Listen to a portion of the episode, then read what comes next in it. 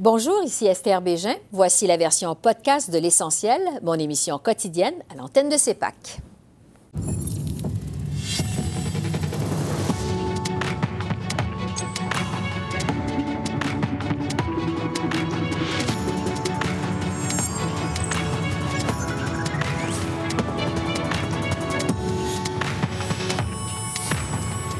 Bonsoir, Mesdames, Messieurs. Pour une deuxième journée de suite, le chef conservateur a dû s'expliquer sur sa double citoyenneté aujourd'hui. Alors voici le bilan du jour 24 de la campagne électorale au pays. Andrew Scheer était de passage dans la ville reine aujourd'hui. Il a d'abord annoncé des mesures visant à s'attaquer aux gangs de rue à Toronto. Mais ce qui a retenu l'attention, c'est cette révélation du Globe and Mail qui nous apprenait hier que M. Scheer possède la double citoyenneté américaine et canadienne. Les journalistes lui ont demandé s'il avait déjà rempli une déclaration d'impôt aux États-Unis et s'il croyait que les électeurs pourraient interpréter cette nouvelle information comme un manque de transparence de sa part. Sur un autre sujet, Andrew Scheer a dû répondre à des questions sur son candidat dans Edmonton Millwoods, Tim Uppal, qui est soupçonné euh, d'avoir manipulé le vote dans la campagne de Jason Kenney lors de la course à la chefferie du Parti conservateur uni en Alberta. Alors on écoute là-dessus Andrew Scheer. Oui, j'ai toujours été clair de ça. Euh, j'ai seulement euh, eu le revenu de Canada. Mon salaire est publiquement disponible sur le site web du Parlement tout le monde qui, euh, sait moi et ma famille sait que euh, mon père est né euh, aux États-Unis. C'est au contraire, au contraste de Justin Trudeau qui a, fait des promesses, promesses en 2015 et qu'il a brisé. Il a regardé tous les Canadiens dans les yeux pendant l'affaire d'SNC-Lavalin. Il a menti et euh, il, a, maintenant dit des choses pendant la campagne avec aucune intention de le faire. Alors, c'est clair que sur la question de euh, confiance pour les Canadiens, euh, les Canadiens ne peuvent pas avoir confiance en Justin Trudeau. Alors, M. Apple a adressé cette situation et je, j'ai hâte de travailler avec M. Apple. Et puis un autre imprévu de campagne pour les conservateurs. Euh, en début d'après-midi, il y a deux candidats du Parti libéral de la région d'Ottawa-Gatineau qui ont embusqué le bureau de comté du député conservateur Brian Saint-Louis parce que le premier ministre de l'Alberta, Jason Kenney, y était attendu aujourd'hui. Alors on vous montre ce qui s'est passé.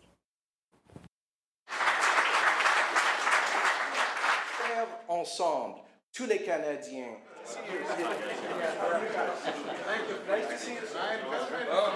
Alors, c'est vraiment important qu'on puisse euh, savoir euh, que les Canadiens ont un choix à faire. Et euh, le choix, c'est de croître l'économie, de continuer à avancer ou de voir qu'avec un budget balancé que M. Scheer semble vouloir proposer, va faire en sorte qu'il va y avoir des coupures. Puis où vont être ces coupures? On ne le sait pas parce qu'il n'y a pas de plateforme qui a été proposée au niveau du budget présentement. On veut savoir qu'est-ce qui va se faire. On sait que Doug Ford l'a fait lors euh, de sa dernière élection. Il n'y avait aucune plateforme qui présentait comment elle était pour gérer le budget de l'Ontario. Et il semble que c'est la même recette que M. Scheer veut proposer. Alors, euh, c'est très inquiétant. Étant une mère de trois enfants qui vont à l'école euh, dans le système ontarien public et que lundi prochain, on ne sait même pas si nos enfants vont être à l'école, qu'est-ce qui va se passer au cours des prochaines années? Est-ce qu'on veut savoir qu'est-ce qui va se passer? Je pense que c'est une des raisons pourquoi on veut offrir aux Canadiens et Canadiennes, et surtout les gens de la région de la capitale nationale, qu'ils ont un choix, un choix d'avancer avec nous, avec une plateforme et des mesures qui font en sorte qu'on va croître l'économie, ou encore voir des coupures. Pendant ce temps, chez les libéraux, euh, Justin Trudeau a débuté sa journée à Québec. Il s'est arrêté dans un restaurant de la capitale nationale pour échanger avec les électeurs. Le chef libéral a ensuite pris la route pour Saint-Anaclet, dans la région de Rimouski, où il a participé à une activité de plantation d'arbres. M. Trudeau a été questionné sur la double citoyenneté de M. Scheer et s'il estimait que lui avait caché des choses aux électeurs. La déclaration euh, du chef conservateur admettant qu'il est pro-vie a aussi rebondi lors de la période de questions. Enfin, on a demandé à Justin Trudeau ce qu'il pense des électeurs qui disent voter pour lui par défaut. On l'écoute. Je pense que euh, ça ne disqualifie en rien euh, quelqu'un qui tient une double citoyenneté de devenir politicien, mais je pense qu'on devrait, être, qu'on devrait être franc avec les Canadiens euh, quand on fait application pour un emploi pour servir 37 millions de Canadiens. Moi, j'ai pris responsabilité pour euh, mes erreurs du passé euh, et j'en ai parlé ouvertement et longuement avec les Canadiens. Je trouve que M. Scheer devrait prendre responsabilité pour ses erreurs et ses actions du passé, quelque chose que jusqu'à présent, il refuse de faire sur bien des enjeux. Andrew Scheer, maintenant qu'il a dit qu'il était clairement pro-vie, est-ce que vous êtes satisfait? Il y a beaucoup de, gens, beaucoup de Canadiens qui pensent comme lui. Est-ce Scheer n'a pas droit à ses convictions intimes et profondes? Il a tout à fait le droit à ses convictions intimes et profondes et euh, il aurait dû les partager il y a bien des mois. Il aurait pu euh, s'éviter euh, beaucoup de beaucoup d'incertitudes de, et beaucoup de, de questions. Mais la question que les Canadiens, et surtout les femmes canadiennes, mais tous les Canadiens peuvent se poser, c'est que est-ce qu'il sera là pour défendre leurs droits contre des gens ici au Canada et partout dans le monde qui veulent limiter les droits des femmes. Est-ce qu'il va être là pour défendre les droits des femmes contre les membres de son propre parti qui veulent limiter l'accès à l'avortement? Ça, c'est la question que les gens doivent, doivent se poser.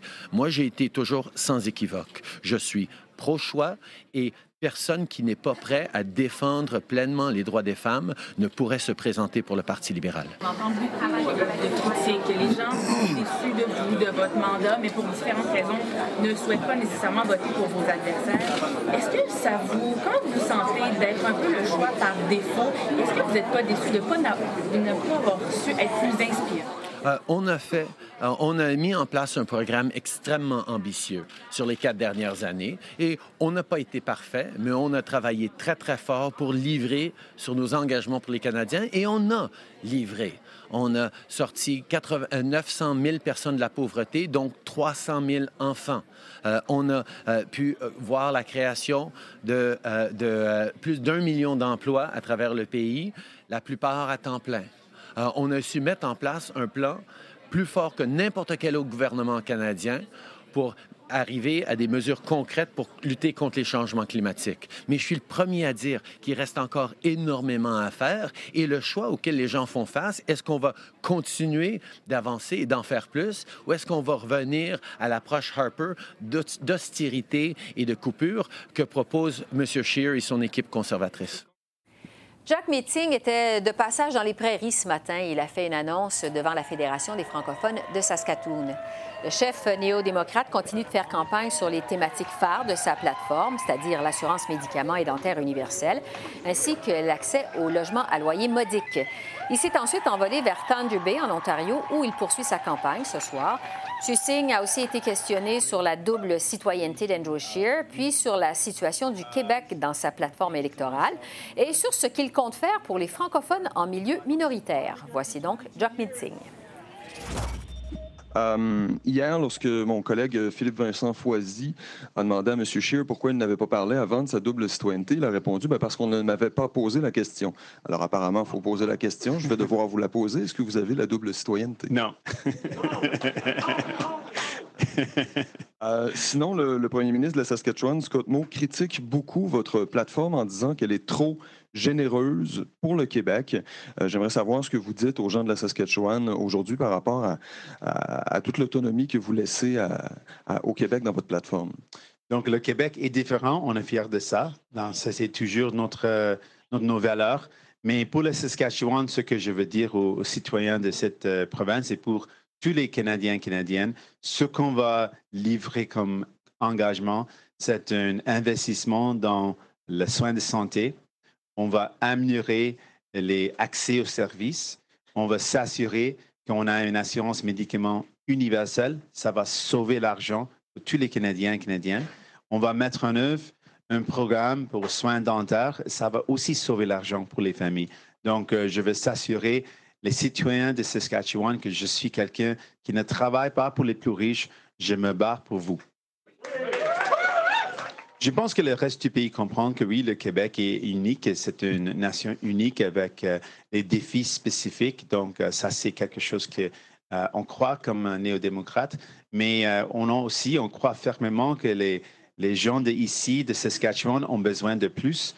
Ils ont besoin d'avoir plus de ressources et c'est exactement ce compromis. Ce qu'on engage de faire, c'est de donner plus aux gens. Les, les, conservateurs vont couper les services, les libéraux vont dire, à cause de le fait que vous devez avoir peur des conservateurs, vous devez euh, se penser que vous n'avez pas le droit d'avoir beaucoup, d'avoir plus. Moi, je dis non aux libéraux, je dis non aux conservateurs, je dis oui aux gens que vous avez le droit d'avoir plus et je vais le livrer. Euh, quel est votre plan pour justement les euh, communautés francophones hors Québec qui sont en situation euh, minoritaire? Oui, bien sûr. Donc, comme vous, savez, moi, je ne, suis, pas francophone, mais je suis francophile avec un grand cœur. parce que quand j'étais jeune, en fait, j'ai tombé en amour avec la langue française. Et ça m'a donné une grande richesse dans ma vie. Et je veux, je veux partager cette richesse. Donc, avec un gouvernement néo-démocrate, on va tout de suite renouveler la loi sur les langues officielles. On veut améliorer l'accès aux services en français. Et pour moi, la rêve, c'est vraiment d'avoir un pays où tout le monde peut parler français, cette belle langue Molière, pour euh, améliorer la richesse dans la vie, parce qu'avec la langue comme ça, ça donne quelque chose de spécial. Yves-François Blanchette a courtisé les électeurs de l'Abitibi aujourd'hui. Le chef du Bloc québécois a débuté sa journée à Mont-Laurier, puis s'est dirigé vers Val-d'Or, Amos et Rouen-Noranda. De son côté, la chef du Parti vert a passé la journée à Victoria, en Colombie-Britannique, où elle a défendu sa plateforme en matière de changement climatique. Elisabeth May a participé à un débat en soirée avec les autres candidats de sa circonscription.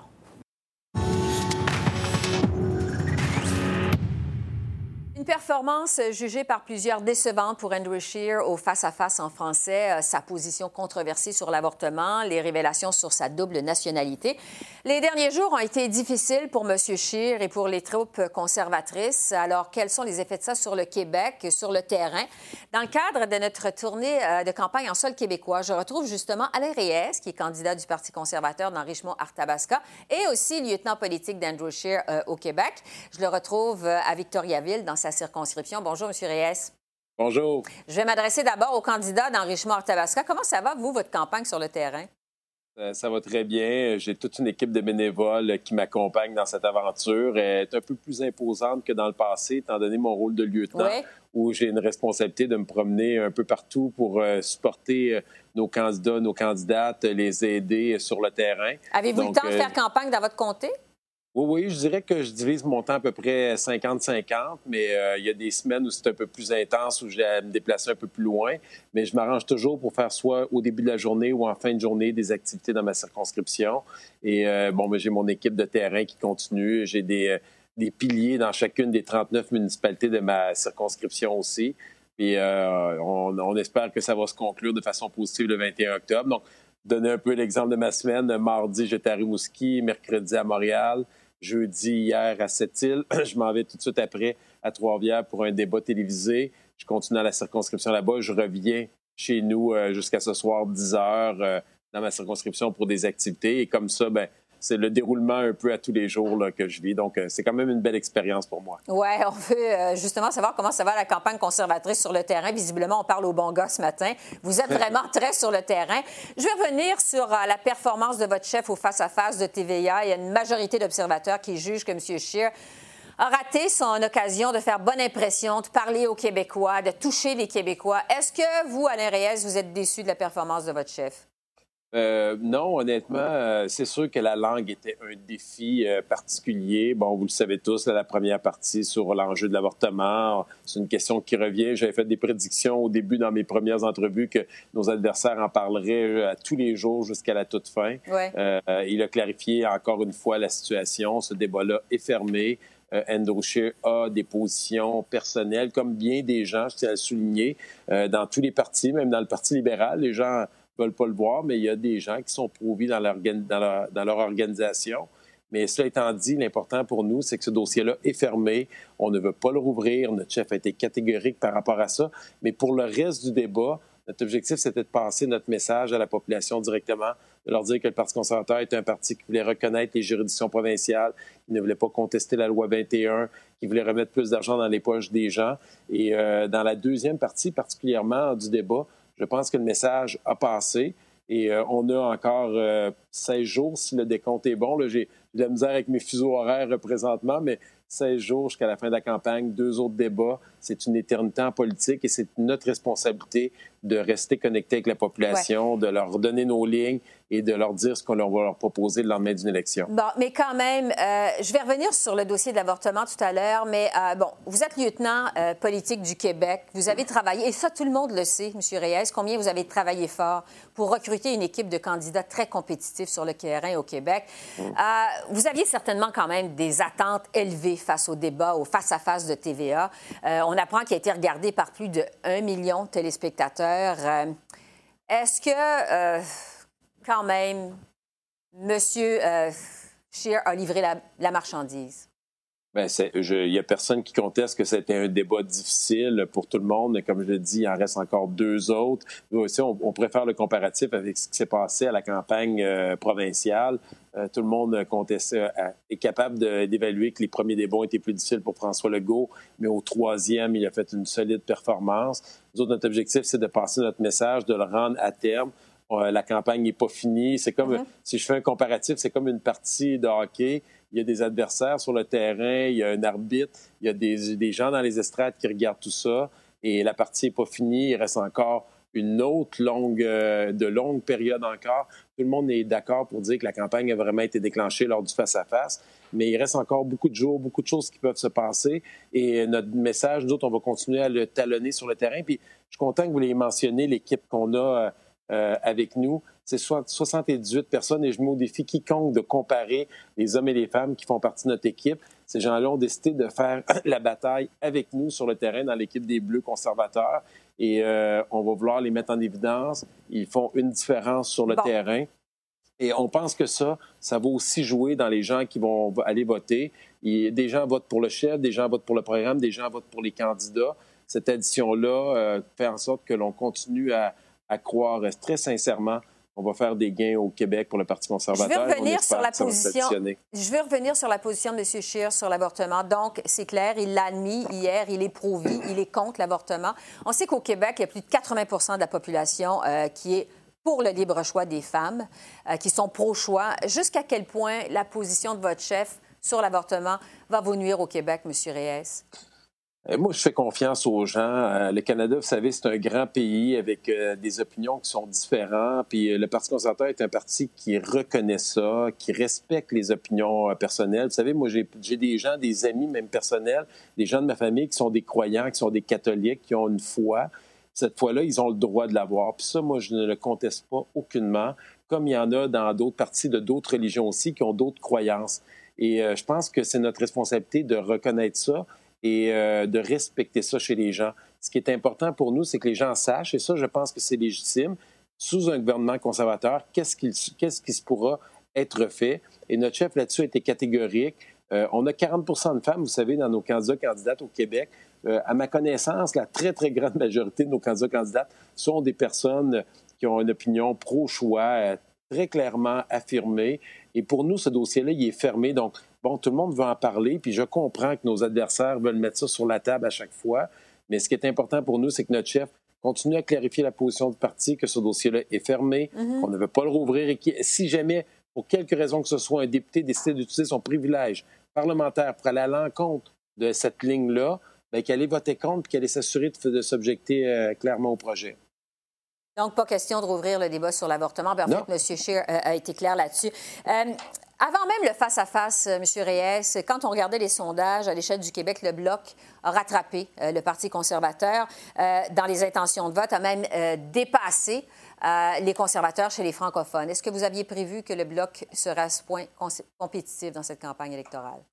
oui, on, nous autres, on a toujours cru qu'en région, le Bloc serait compétitif. On n'a jamais minimisé ce vote-là. On est toujours très respectueux des opinions des gens. On sait qu'il y a des gens qui sont souverainistes. Euh, nous, de notre côté, le message, il est clair. C'est la meilleure façon de défendre les intérêts du Québec à l'intérieur du Canada, c'est dans un parti national avec un caucus fort. On peut prendre l'exemple de la loi 21. Là. On sait comment c'est un enjeu qui est... La laïcité. Euh, qui est la laïcité. Là. La loi, je dis le projet de loi, ça devrait plutôt être la loi 21, je devrais dire, sur la laïcité. Combien une forte majorité de Québécois sont en faveur de la décision qui a été prise.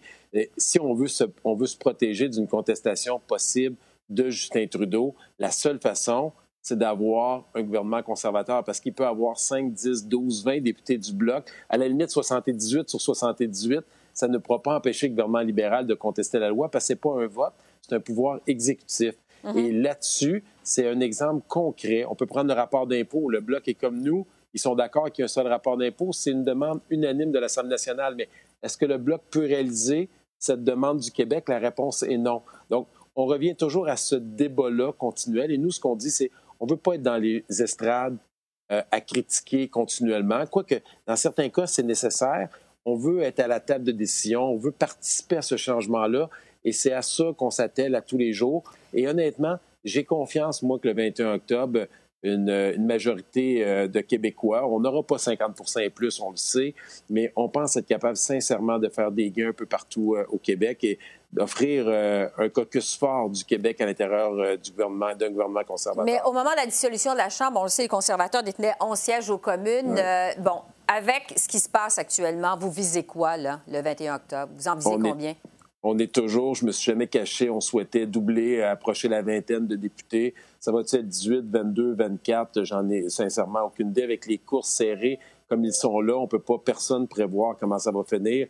Euh, il y a des courses qui sont finies avec des 200, 300 votes en 2015, mais la seule façon d'avoir une chance de gagner, ça c'est mon passé de gestionnaire et de sportif qui dit ça, c'est de travailler parce que si on travaille pas, on n'a aucune chance de réussite une campagne électorale, c'est comme une partie de hockey. Ça joue jusqu'au dernier coup de sifflet. Puis on va travailler, travailler, travailler, même s'il y a des coups qui sont difficiles, puis on se fait mhm. plaquer sur la bande.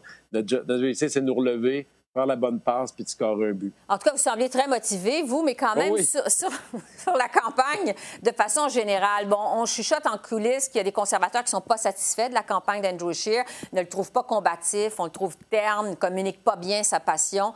Euh, comment ça va le moral des troupes quand même chez les conservateurs euh, ces jours-ci? Est-ce que vous êtes déçus?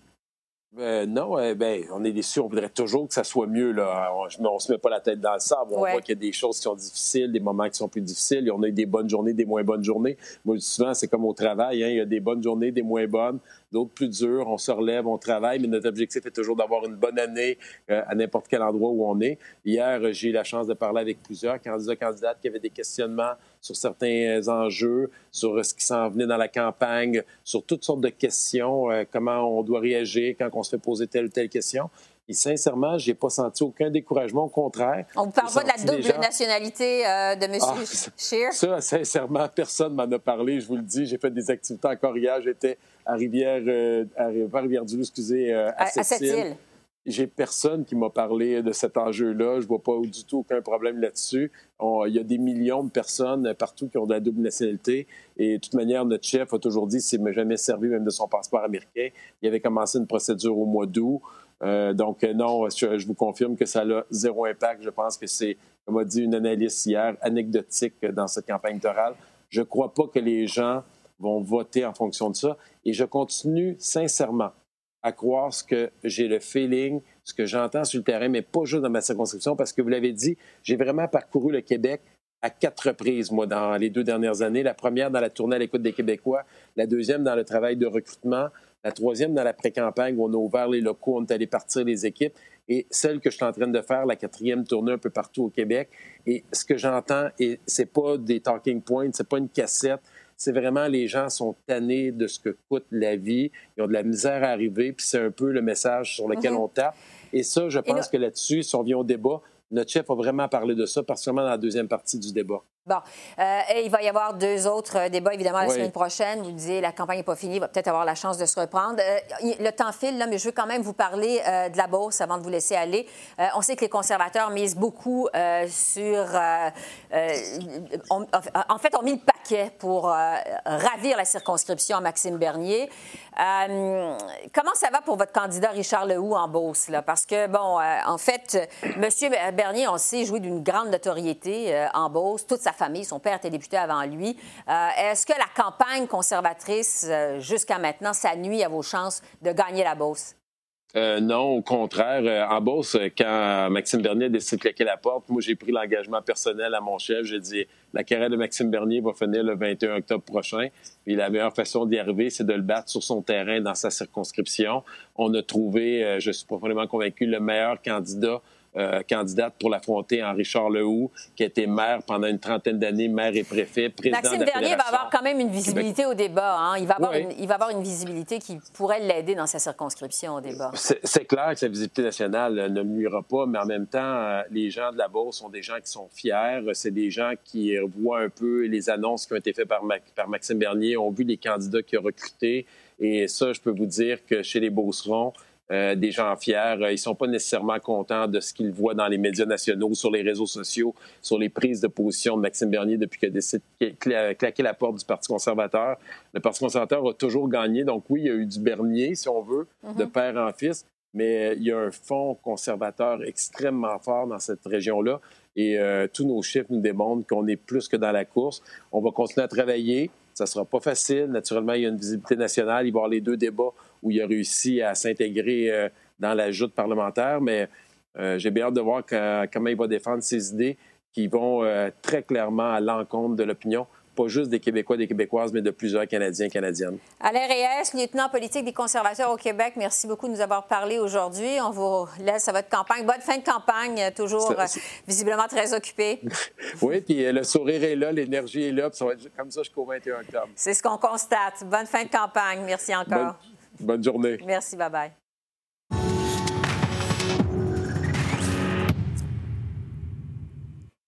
J'analyse maintenant cette troisième semaine complète de campagne électorale au pays avec Daniel Bélan, qui est politologue à l'Université McGill. Euh, bonjour, Daniel. Bonjour. Je viens d'en parler avec Alain Reyes, le lieutenant politique d'Andrew Scheer au Québec. Ça a été une semaine difficile pour les conservateurs, le face-à-face de TVA, l'avortement, la double nationalité. Est-ce que euh, vous diriez qu'on est, bon, presque deux semaines maintenant du vote, est-ce que la situation est critique pour les, euh, les conservateurs? Oui, bon, c'est une semaine oui, difficile pour les conservateurs et on se rapproche de plus en plus de la, euh, de du De jour du vote. voilà, de l'échéance du 21 octobre. Alors, euh, c'est pas le moment d'avoir une mauvaise semaine là, si près du, du but. Mhm. Euh, mais je pense que bon, le, le débat, euh, le débat en français, le débat de TVA euh, nuit à Andrew Scheer au, au Québec. Il semble, ça semble être le cas. Je, je pense au premier sondage que j'ai vu là, qui vient d'être fait euh, après le, le débat. Euh, et donc, c'est une, situation qui est particulièrement difficile pour lui euh, au Québec. Par exemple, la question de l'avortement au Québec, l'avortement, le soutien pour l'avortement au Québec est, est plus fort que dans d'autres provinces, comme en Alberta, par exemple. Au-delà de Donc, ça- 80 voilà, exactement. Donc, ça l'affecte davantage, je pense, au Québec que dans, dans d'autres provinces, d'autres régions du pays. Et donc, ça va être difficile pour les conservateurs, je pense, de, faire des gains euh, significatifs au Québec le 21 octobre. Et ça, c'est pas des bonnes nouvelles. Ça veut dire que l'Ontario, la grande région de Toronto surtout, devient encore plus importante pour les, euh, pour les conservateurs. Oui, parce que euh, justement, parlant de l'Ontario, on apprenait que Jason Kenney, premier ministre de l'Alberta, a été appelé en renfort pour aider M. Scheer en Ontario. Qu'est-ce qu'on doit en comprendre? Ben, encore là, c'est l'effet Doug Ford. Hein? Euh, Doug Ford reste impopulaire et, euh, et euh, on l'associe évidemment, les libéraux et le NPD l'associent, euh, associent An- Andrew Scheer et, et, et Doug, Ford. Et, ça, ça aide pas Andrew Scheer en Ontario. Donc, c'est difficile en Ontario aussi. Et c'est les deux plus grosses provinces quand même. Donc, sans- quand ça va pas trop bien en Ontario ou au Québec, ben, ça veut dire que les, c'est, il, y a une, il y a une pente à monter et ça devient de plus en plus à pic pour les conservateurs. Oui, parce que c'est deux des euh, principaux champs de bataille, finalement. Ça veut dire que pour M. Scheer, ça va être important de bien performer euh, aux deux débats télévisés qui s'en viennent des cons- du consortium de télédiffuseurs. Là. Tout à fait. Surtout le débat de lundi en anglais, c'est absolument essentiel parce qu'encore là, au Québec, euh, bon, ça va pas trop bien. Puis je pense pas qu'un autre débat en français, ça fasse une grosse différence euh, pour M. Scheer. Ça pourrait peut-être euh, bon, euh, l'aider un peu, mais je pense que ça va être difficile en général. Mais le débat de lundi, c'est vraiment essentiel pour lui d'avoir une très bonne performance pour faire, un pour faire oublier la semaine, euh, la semaine qu'il vient de connaître. Euh, donc, euh, une semaine assez noire pour le, camp conservateur. Bon, Euh, parlons de Justin Trudeau. Lui semble avoir eu une meilleure semaine. Un peu tout le monde s'entend pour dire qu'il s'est bien débrouillé, il s'est bien défendu au face-à-face de TVA. On dit même que sa campagne est passée en mode offensif plutôt que défensif après les affaires de Brownface et de SNC-Lavalin. Euh, il y a quand même eu la révélation sur ces deux avions. Euh, Est-ce que vous diriez que les libéraux traversent une bonne période en ce moment ou une moins bonne période? Qu'est-ce que vous en pensez? Ben, tout est relatif, mais c'est sûr que l'affaire des, euh, les deux avions, c'est bien moins pire que le, blackface. Donc, c'est tout est relatif, mais je pense qu'en général, oui, la performance du chef, donc libéral, lors du débat TVA était, je pense, assez solide. Et en fait, Andrew Scheer a, subi plus d'attaques, ou au moins autant d'attaques que lui, ce qui n'est pas normal. Normalement, on, s'attend que ce soit le, premier ministre sortant qui, mm-hmm. fasse, euh, qui, soit vraiment sur la défensive. Mais en fait, il, il était très combatif durant le débat. Donc, je pense qu'il a marqué des points. Euh, tout comme M. Blanchet, d'ailleurs, du Bloc québécois, qui, quand même, qui s'est bien débrouillé durant le débat en français de TVA, ce qui est un peu normal parce que c'est, on parle M. Trudeau et M. Blanchet, évidemment, euh, se débrouillent euh, très bien en français, surtout M. Blanchet, c'est sa langue maternelle, M. Trudeau est bilingue, évidemment, mm-hmm. euh, et ça a été plus difficile pour, pour Jack Minsky, mais surtout pour pour euh, M. Scheer. Bon, euh, je vais vous parler justement du Bloc québécois. Ça aussi, ça a été unanime. Vous l'avez dit il y a un instant, Yves-François Blanchette a eu une bonne performance au face-à-face de TVA. Euh, le Bloc dépasse maintenant les conservateurs dans les intentions de vote au Québec, chez les francophones notamment. Qu'est-ce que vous pensez de la campagne du Bloc jusqu'à maintenant? Jusqu'à maintenant, ils ont. C'est un parti qui est maintenant unifié derrière le leader, M. Blanchet. C'est un parti qui joue la carte Legault. Hein? Donc, on, essaie de surfer sur la, vague de la, de la CAQ, la vague de popularité du, du gouvernement Legault. Et euh, bon, euh, c'est pas euh, le, succès n'est pas retentissant, mais disons que ça fonctionne assez bien. mais on a vu là, lors du débat TVA que les, les, autres chefs de parti commencent vraiment à attaquer le bloc parce que le bloc, au début de la campagne, on disons qu'on ne portait pas trop d'attention. On ne pensait pas compétitif comme ça, finalement. Voilà. Donc, maintenant qu'ils sont compétitifs, on va voir durant les deux prochains débats, mais je pense qu'il va y avoir beaucoup euh, d'attaques envers euh, le, bloc et l'idée de, encore là, est-ce que le bloc est utile à Ottawa pour le Québec, euh, surtout dans le, dans le débat francophone, donc de la semaine prochaine. mais en général, au-delà des débats, je pense que les c'est surtout les libéraux et, les, conservateurs, mais les libéraux qui doivent attaquer le bloc parce que, évidemment, les libéraux veulent remporter la, majorité des, sièges euh, du NPD au Québec. Il en reste 14. Et le bloc, euh, la montée du bloc, ça, pourrait leur nuire dans cette, euh, dans cette conquête-là des terres du NPD qui restent au Québec. Ben, Alors, c'est un problème pour, pour les libéraux, je pense. Juste un mot là-dessus, sur le fait que le Bloc semble prendre du galon chez les francophones actuellement. On sait que le Bloc euh, veut faire des gains euh, en région, euh, dans les circonscriptions actuellement détenues par le NPD, entre autres. mais aussi conservatrice. bon, le Bloc disait viser 20 comtés le soir du 21 octobre. Est-ce que ça vous semble de plus en plus possible à la lumière de la campagne du Bloc jusqu'à maintenant? Oui, si vous m'aviez dit ça, disons, il y a, un mois, j'aurais dit que c'est optimiste, mais là, mm-hmm. c'est une, certainement une possibilité. Euh, ça doublerait hein, le nombre de députés par rapport à, donc, en 2015, euh, seulement 10 députés. Donc, euh, ça deviendrait encore, ça, redeviendrait un parti vraiment significatif là, avec 20 députés. Mais même si c'était un peu moins que ça, entre 15 et 20, déjà, ça serait vraiment une excellente performance par rapport à ce qui s'est passé en 2015 et en, en 2011, où c'est encore pire pour le Bloc. Alors, euh, c'est une sorte de, retour graduel du bloc sur la scène. Et ça, je pense que M. Blanchet doit remercier euh, François Legault qui a un peu renouvelé le, nationalisme euh, québécois et qui le, qui le remet un peu sur la carte et qui le remet à la mode. Et puis, évidemment, le, Bloc met l'accent davantage sur le nationalisme en général que sur la souveraineté durant cette campagne, mm-hmm. parce qu'ils veulent justement s'aligner avec M. Legault, qui reste un premier ministre très populaire au Québec. Enfin, comparé aux autres premiers ministres dans les autres provinces, c'est un des plus populaires au pays en ce moment. Et donc, ça, ça, aide le bloc. Et c'est une situation inverse en Ontario où euh, Doug Ford est impopulaire et ça, ça nuit évidemment aux, conservateurs. Donc, c'est une sorte d'effet miroir inversé. Oui, c'est vrai. C'est le Québec. intéressant de le mentionner parce que vraiment, c'est deux situations complètement euh, différentes. Le Bloc québécois qui rêve toujours évidemment à la balance du pouvoir. Euh, vous avez dit un mot de la campagne de Jack Meeting, sa performance au face-à-face. Bon, puisqu'il nous reste peu de temps, euh, la semaine prochaine va être marquée par les deux débats, les deux euh, débats télévisés du consortium de télédiffuseurs en anglais et en français. À la lumière de ce que vous avez vu cette semaine au face à face de TVA, vous vous attendez à quoi? Qu'est-ce qui va être important? Euh? ça va être quand même l'avant-dernière semaine de campagne électorale. Ah, c'est absolument crucial pour M. Singh et pour le, NPD en général d'être très combatif. Et pour tous les chefs aussi, toutes les campagnes. Ah oui, pour tous les chefs, tout à fait. Non, je pense que c'est euh, la, semaine prochaine est déterminante à cause des deux débats. On se rapproche vraiment de l'échéance. il y a encore des indécis, évidemment pas mal d'indécis. Donc, on doit, oui, je pense que c'est surtout pour un parti comme aussi le Parti conservateur qui n'a pas connu une très bonne semaine, il faut qu'il rebondisse la semaine prochaine parce qu'une deuxième mauvaise semaine de suite, ça pourrait être fatal ou avoir des conséquences vraiment négatives. Quant aux libéraux, ils, espèrent qu'il n'y aura pas encore d'affaires ou de révélations. Là, mhm. euh, et on veut. Euh, et M. Trudeau est passé en mode attaque durant le premier débat. Et il doit vraiment. Euh, la meilleure, comme on dit, hein, la meilleure, la meilleure, la meilleure défense, c'est l'attaque. C'est l'attaque, c'est ça, oui. Voilà. et je pense que c'est M. Trudeau doit, doit faire ça la semaine prochaine et attaquer ses opposants, et en particulier, je pense, M. Scheer et M. Blanchet maintenant, surtout dans le débat, le, débat francophone. En français, c'est ça. Oui, parce que l'échéance électorale, quand même, ça s'en vient, à peu près 17 jours. Daniel Bélan, politologue à l'Université McGill, merci d'avoir fait le point avec nous euh, pour cette euh, semaine de campagne. Merci et bonne fin de semaine. Bon week-end. Merci à vous. Bonne fin de semaine. Au revoir. Au revoir.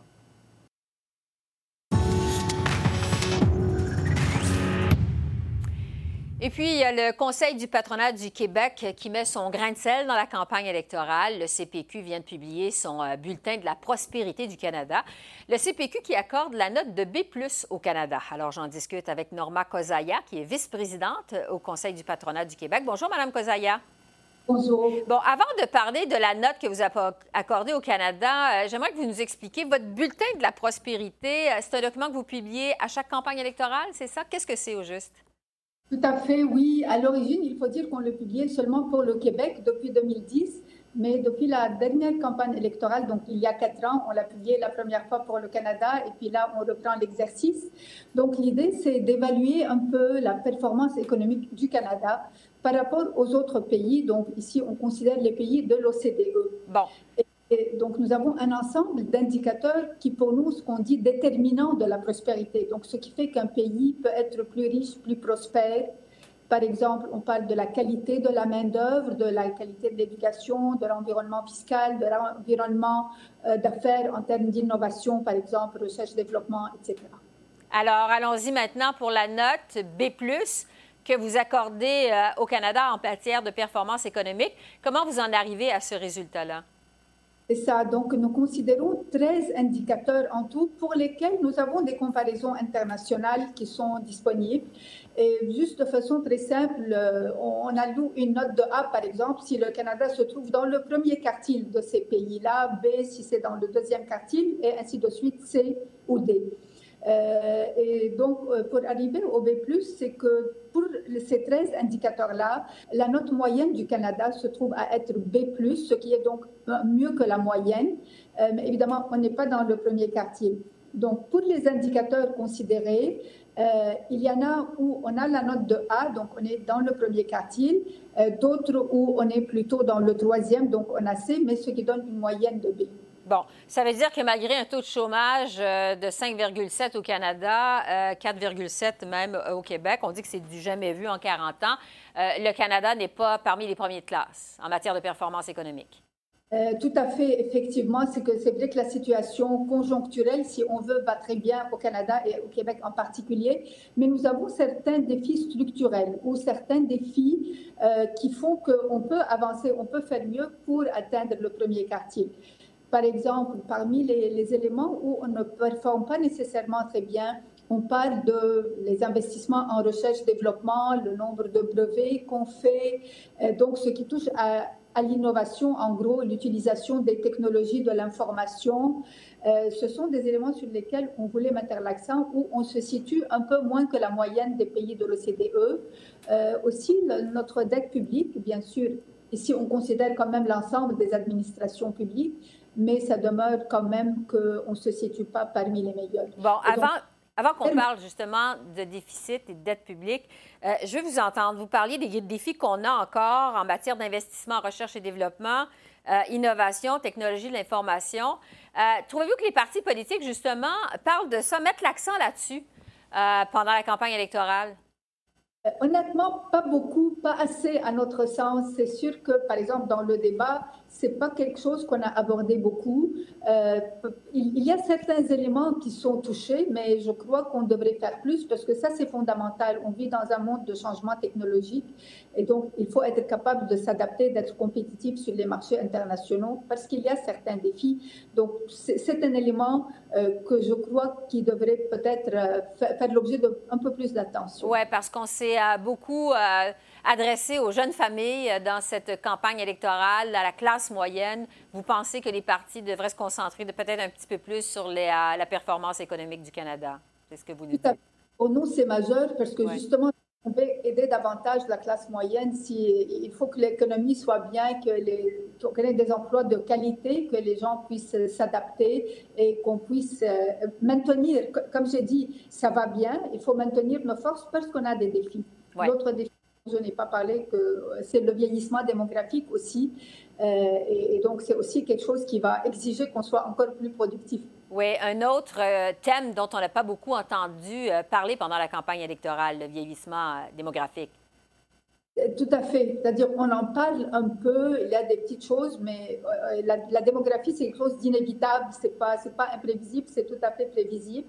Et, donc, euh, nous, on dit qu'il faut prendre toutes les mesures pour encourager les gens à, rester actifs, que ce soit par la formation, par des incitatifs fiscaux. Donc, c'est un ensemble de mesures.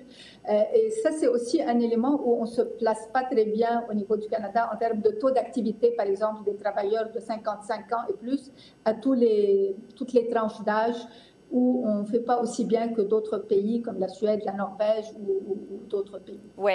Euh, sur la dette publique maintenant, les déficits, euh, les libéraux ont chiffré leur plateforme électorale la fin de semaine dernière. Les conservateurs vont le faire euh, un peu plus tard. les libéraux, pour payer leurs promesses électorales, prévoient des déficits encore plus importants que prévu. En fait, ça va être 27,4 milliards de dollars l'an prochain, selon leurs prévisions. À la quatrième année du prochain mandat, ils prévoient un déficit de 21 milliards de dollars. Est-ce que les déficits, ça vous inquiète au CPQ? Euh, oui, tout à fait. Pour nous, tout gouvernement euh, doit avoir un, plan clair de retour à l'équilibre budgétaire dans les meilleurs délais. Et surtout que, bon, comme on l'a mentionné au début, on est en période de croissance économique. Donc, c'est ce qui est le plus inquiétant, parce qu'on comprend qu'en période de récession, il y a des mesures qui doivent être prises, et puis de façon automatique, les revenus diminuent et les dépenses augmentent, donc on s'attend à ce qu'il y ait des déficits.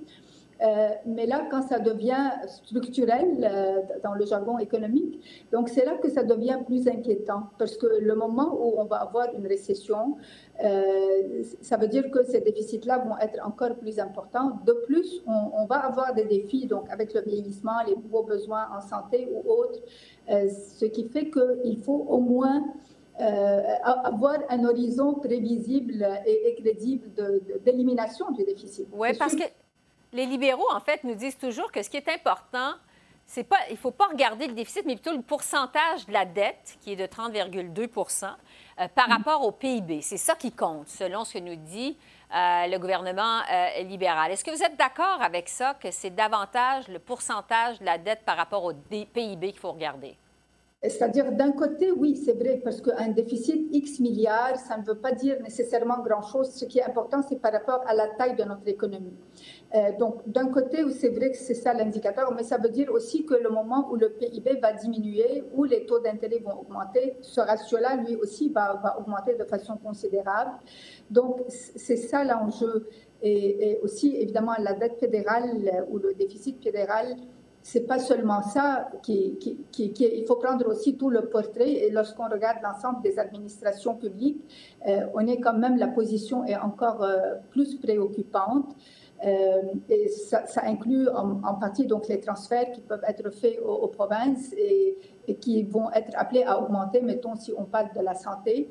Ce qui fait qu'on ne peut pas juste dire là on est aussi chanceux avec les taux d'intérêt qui sont à des taux assez bas euh, donc, comme je l'ai dit, peut-être qu'on on peut tolérer un certain niveau de déficit de façon conjoncturelle, mais de façon structurelle pour faire de nouvelles dépenses de programmes récurrentes, pas juste des infrastructures, c'est là où c'est préoccupant. Oui, les conservateurs disent on s'en va dans le mur avec des, euh, des déficits comme ça. En terminant, euh, Mme Kozaya, sur la possibilité d'un gouvernement minoritaire le soir du 21 octobre, parce que c'est un scénario qui est euh, très probable quand on écoute les observateurs.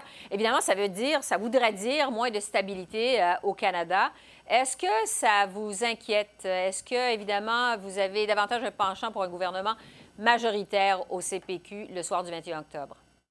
Euh, je dirais qu'il y a peut-être des avantages et des inconvénients avec les deux. C'est sûr que pour le milieu des affaires, tout ce qui est plus prévisible et plus stable est en général préférable. C'est aussi le cas pour les gouvernements majoritaires pour ne pas se retrouver en élection euh, peu de temps après. En même temps, des fois, un gouvernement minoritaire, ça peut avoir des, avantages parce qu'on dirait que pour avancer, ça prend plus de consensus, ça prend peut-être, ça peut freiner un peu les ardeurs de certains gouvernements. Mm-hmm. Donc, à ce, donc, on voit les deux côtés de la médaille et puis on va faire avec les résultats qui vont, qui vont être là le, après les élections. À suivre évidemment le 21 octobre. Merci beaucoup, Norma Kozaya, vice-présidente du Conseil du patronat du Québec, de nous avoir donné de votre perspective comme ça. C'est très apprécié. Merci. Au revoir. Au revoir. Alors voilà, c'est comme ça qu'on a vu l'essentiel du jour 24 de la campagne électorale au pays. Esther Bégin qui vous remercie d'être à l'antenne de CEPAC, la chaîne d'affaires publiques par câble. Peter Van Dusen prend la relève dans un instant pour vous présenter Primetime Politics et poursuivre notre couverture de l'élection 2019. Je vous laisse sur des images, des faits saillants de cette 24e journée de campagne électorale au pays. Excellente fin de soirée et au plaisir.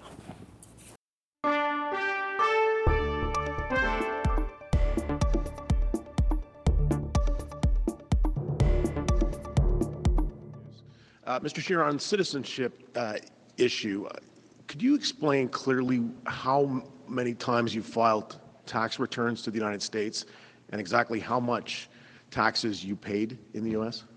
Uh, well, as I said, uh, uh, it's, it's not a big deal for Canadians to have dual citizenship. There are millions of, of, Canadians who have had a parent born in one country or another, and, and I've always been tax compliant. I've always followed those laws. But respectfully, you didn't address my question. Clear, I think you want to be clear and open about this, mm-hmm. correct? So why don't you just say how many times did you file a tax return to the U.S. And in total, how much taxes did you pay to the U.S.? Well, as you know, in Canada, in the U.S., we have a, a tax treaty. Uh, so I've only ever earned income in Canada. Uh, so I filed those taxes, and I've always earned income in Canada. My salary's been uh, publicly available on the uh, on the House of Commons website. Oui, j'ai toujours été clair de ça. Euh, j'ai seulement euh, eu euh, le revenu de Canada. Mon salaire est publiquement disponible sur le site web du, Parlement. Dans cette élection, c'est une élection de valeur. Hein. Il y a l'authenticité, l'honnêteté qui vont être au centre de cette élection-là. Comment aujourd'hui vous pouvez regarder les Canadiens dans les yeux et leur dire Faites-moi confiance?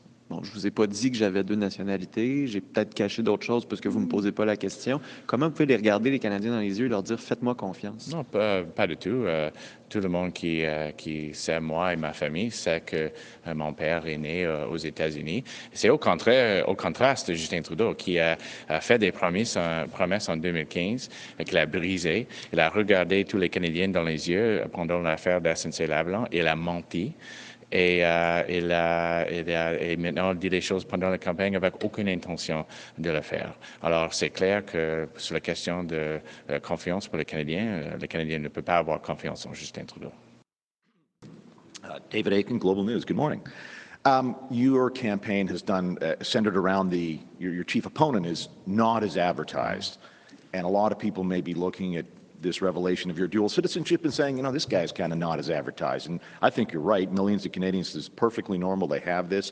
But a lot of voters I speak to don't like the hypocrisy that your campaign is now based on, that the other guy's not as advertised, and now you're not as advertised. Do you understand how that might be seen as hypocritical? Uh, no, I reject the premise of the uh, question, David. Uh, as I said, everyone who's ever, who knows me and knows my family knows my father was born in the U.S. It's not a it's not a secret. In fact, he actually worked at a newspaper and uh, um, um, worked with many people in the media and was always open about where he was born and where he's from.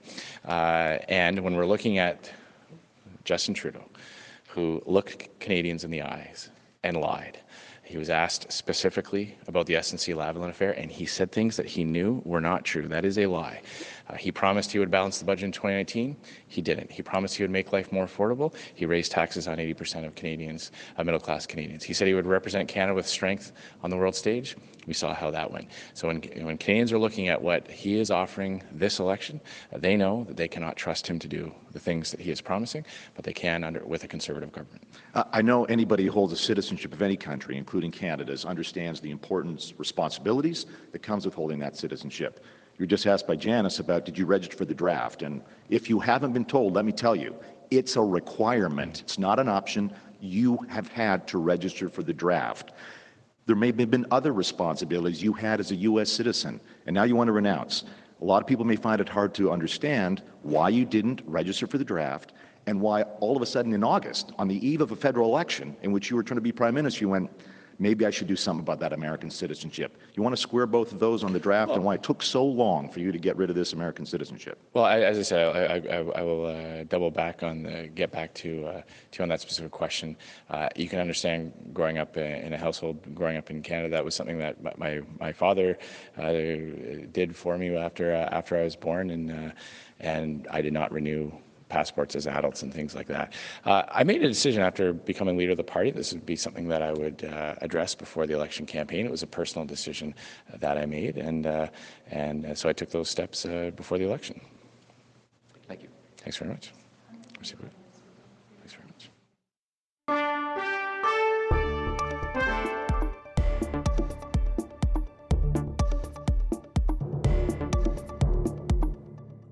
I think uh, there is nothing about having a dual citizenship that should disqualify anyone from disqualify anyone from being a politician.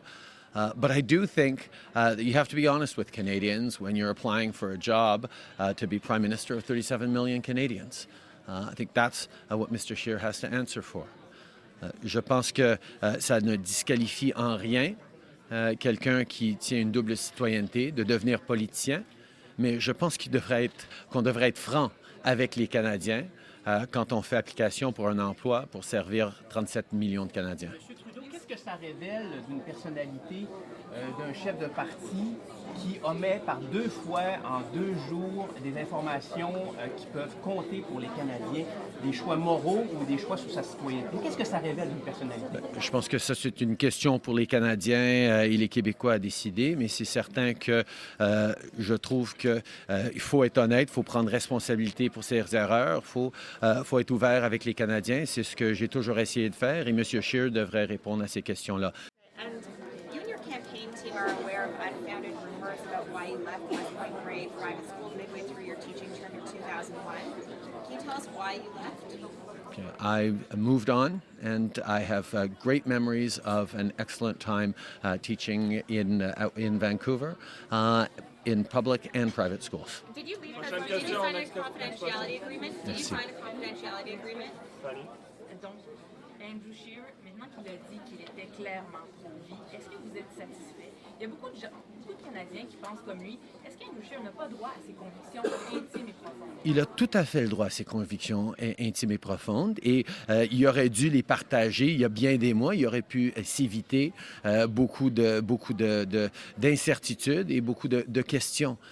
Mais la question que les Canadiens, et surtout les femmes canadiennes, mais tous les Canadiens peuvent se poser, c'est que est-ce qu'il sera là pour défendre leurs droits contre euh, des gens ici au Canada et partout dans le monde qui veulent limiter les droits des femmes?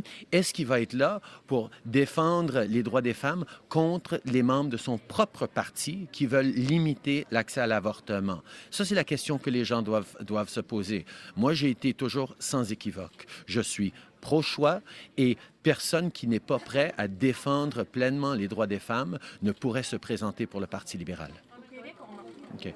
Um, I think uh, one of the things uh, that uh, Mr. Scheer is recognizing is he should have been uh, much clearer uh, earlier with Canadians about his personal anti choice convictions. Uh, it would have avoided a lot of uh, speculation, a lot of dragged out questions. Uh, now that he has, Canadians have a choice to make. Uh, if it's important to them to have someone who will stand up for a woman's right to choose, uh, they know that perhaps Mr. Ch- Mr. Scheer, even though he has said that he he you know wouldn't change the laws as written? Will he defend?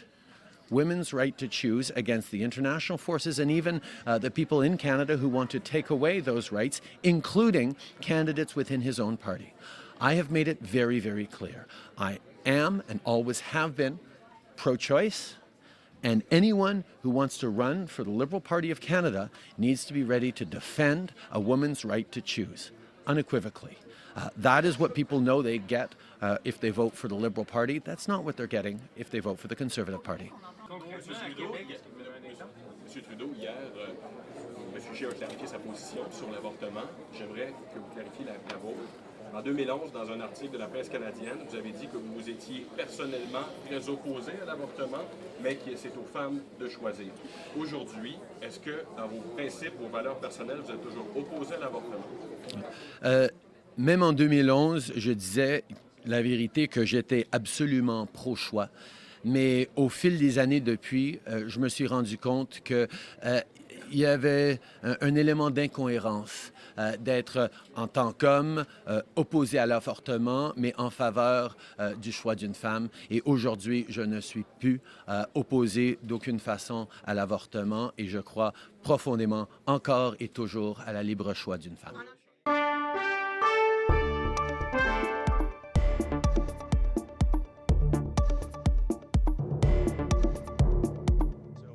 We know now, of course, uh, the conservatives had in the past criticized Tom Mulcair for holding dual citizenship. And now we know that Andrew Scheer was all along a dual citizen of the United States. But what's your opinion? Should we uh, should it disqualify somebody or should you know it, does it in a, way, in a way compromise somebody to become prime minister and hold citizenship to another country other than Canada? So, so I think Mr. Scheer was uh, hypocritical, but I don't think that's a surprise. it's not a surprise. But no, I think this is a distraction, to be honest with you. I, I can criticize Mr. Scheer for a lot of reasons. This isn't one of them. Uh, his policies on cutting services for families, his his weak position, or the fact that he's willing to open up the discussion around a woman's right to choose. Uh, that to me is a massive problem. The fact that he doesn't support LGBTQ communities, those are things I could criticize him. Uh, the conservatives' track record on failing Indigenous communities, the fact that every time we see a conservative com- government come in power, they cut the services that families need and it costs families a lot more. Those are things I'd criticize. Yeah.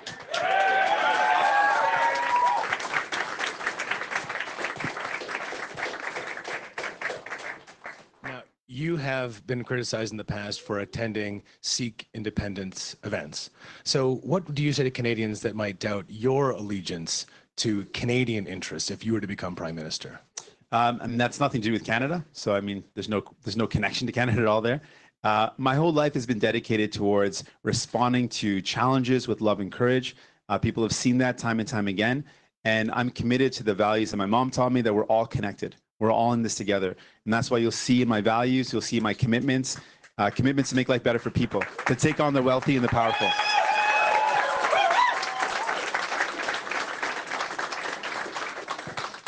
Bonjour, Jérôme Labbé, Radio-Canada. Euh, hier, lorsque mon collègue Philippe-Vincent Foisy a demandé à M. Scheer pourquoi il n'avait pas parlé avant de sa double citoyenneté, il a répondu ben, parce qu'on ne m'avait pas posé la question. Alors apparemment, il faut poser la question. Je vais devoir vous la poser. Est-ce que vous avez la double citoyenneté? Non. Euh, sinon, le, le, premier ministre de la Saskatchewan, Scott Moe, critique beaucoup votre plateforme en disant qu'elle est trop généreuse pour le Québec. Euh, J'aimerais savoir ce que vous dites aux gens de la Saskatchewan aujourd'hui par rapport à, toute l'autonomie que vous laissez au Québec dans votre plateforme. Donc, le Québec est différent. On est fiers de ça. Ça, c'est toujours notre, notre, nos valeurs. Mais pour la Saskatchewan, ce que je veux dire aux, aux citoyens de cette euh, province et pour tous les Canadiens et Canadiennes, ce qu'on va livrer comme engagement, c'est un investissement dans le soin de santé. On va améliorer les accès aux services. On va s'assurer qu'on a une assurance médicaments universelle. Ça va sauver l'argent pour tous les Canadiens et Canadiennes. On va mettre en œuvre un programme pour soins dentaires. Ça va aussi sauver l'argent pour les familles. Donc, euh, je veux s'assurer les citoyens de Saskatchewan que je suis quelqu'un qui ne travaille pas pour les plus riches, je me bats pour vous.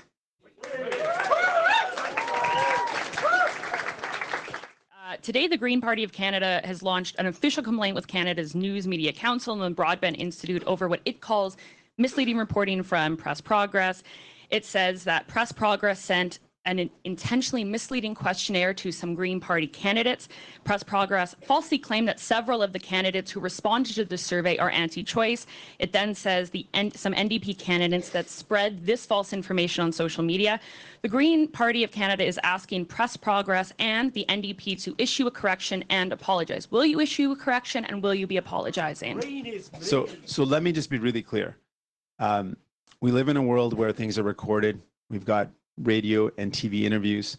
In an interview that everyone can watch, Ms. May made it really clear when she was asked the question Does she have the ability to control whether her candidates will bring up the question or challenge the question of a woman's right to choose? She said, I do not have the ability to do that. The Green Party does not have the ability to do that. And then she went on to say, quote, frankly, I think that's a good thing. Those are her words. She can't Photoshop those words. Those are real words that she said. And so I know the Green Party likes to Photoshop things, but they can't change what they said. And the reality is, the fact is, there are candidates running for the Greens that do not have a clear position on a woman's right to choose.